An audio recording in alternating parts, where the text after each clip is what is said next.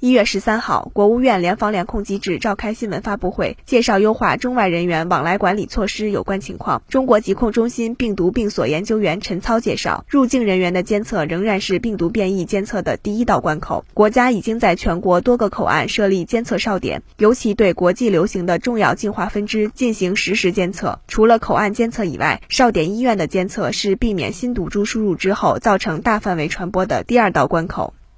我国虽然已经取消了这个入境的这个入境后的核酸检测和这个集中隔离等措施，但疾控部门呢也会同海关部门呢，呃，这个仍对呢这个新毒株的这个输入啊进行监测。那么入境人员的这个监测呢，仍然仍然是呢这个病毒变异监测的第一道关口。呃，国家呢已经在全国的多个监测口岸设立了这个哨点。那么，尤其呢，对国际流行的重要的这种进化分支呢，进行的这种实时的监测，那么随时呢开展这个风险评估，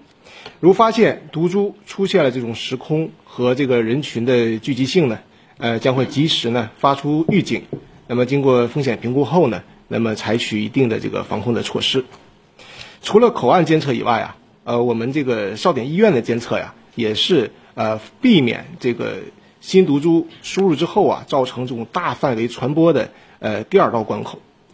呃，根据全国新冠病毒变异株这个监测的这个方案呢，每周呢要求的这个哨点医院呢，这个采集新冠病毒呃这个患者的这个样本呢，然后呢送到这个当地的疾控中心呢进行这个新冠病毒全基因组的呃测序，呃，然后呢会将这个数据呢及时的发送到中国疾控中心呃病病所。我们呢会及时的对数据进行分析，呃，及时反馈，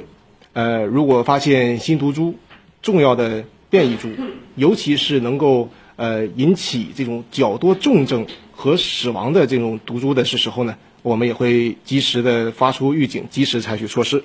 新华社记者蒋志强北京报道。